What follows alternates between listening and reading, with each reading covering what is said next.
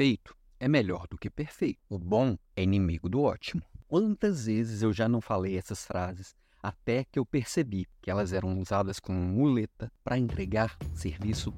e não é fazer mais ou menos que vai resolver o que precisa ser resolvido. Vamos combinar que se você tem recursos para me entregar valor, você vai segurar? Por que não entregar o que você tem de melhor? e tornar conhecido para, para o máximo de pessoas possível que você tem de melhor. E quando você faz o melhor com o que você tem, isso não é perfeccionismo, isso é capricho. E não tem nada melhor do que você receber um trabalho caprichado. Só que às vezes as pessoas confundem. Por exemplo, falam bastante por aí de over delivery que é entregar mais do que o que foi pedido, mais do que o que foi combinado. É nisso, às vezes, as pessoas erram. Por exemplo, se combinarmos aqui da gente fazer uma reunião para a gente resolver um problema e, e, e, agendarmos uma reunião de uma hora. Você entregar uma reunião de quatro horas não é over delivery. Isso é falta de planejamento, é falta de objetividade.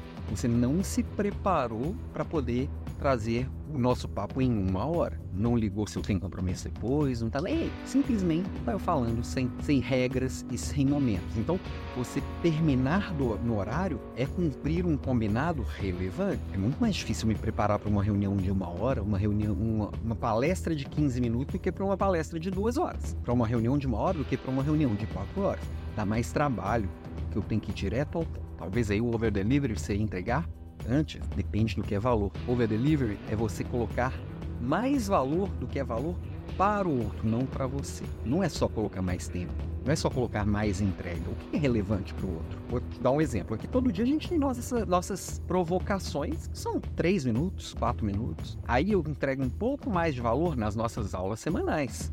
Aí é uma hora, uma hora e pouquinho. E ali, o que é mais valor? Porque às vezes eu passo de uma hora, embora eu me prepare para uma hora porque eu sei que as interações e a gente conversar sobre o assunto que eu estou levando ali, isso é valor. Isso eu sei que gera valor porque eu estou indo direto no seu problema, direto na sua realidade. E estou me preparando, por exemplo, para daqui duas semanas trazer a, a, o desafio Like a Boss. Aí eu já estou me preparando para um desafio de oito horas. São quatro aulas de duas horas, que é uma imersão muito maior no tema, que eu preciso trazer aquilo com mais profundidade para gerar uma transformação ainda maior na sua vida. Isso é focar no valor que eu entrego, diferente de só entregar mais para parecer mais, né?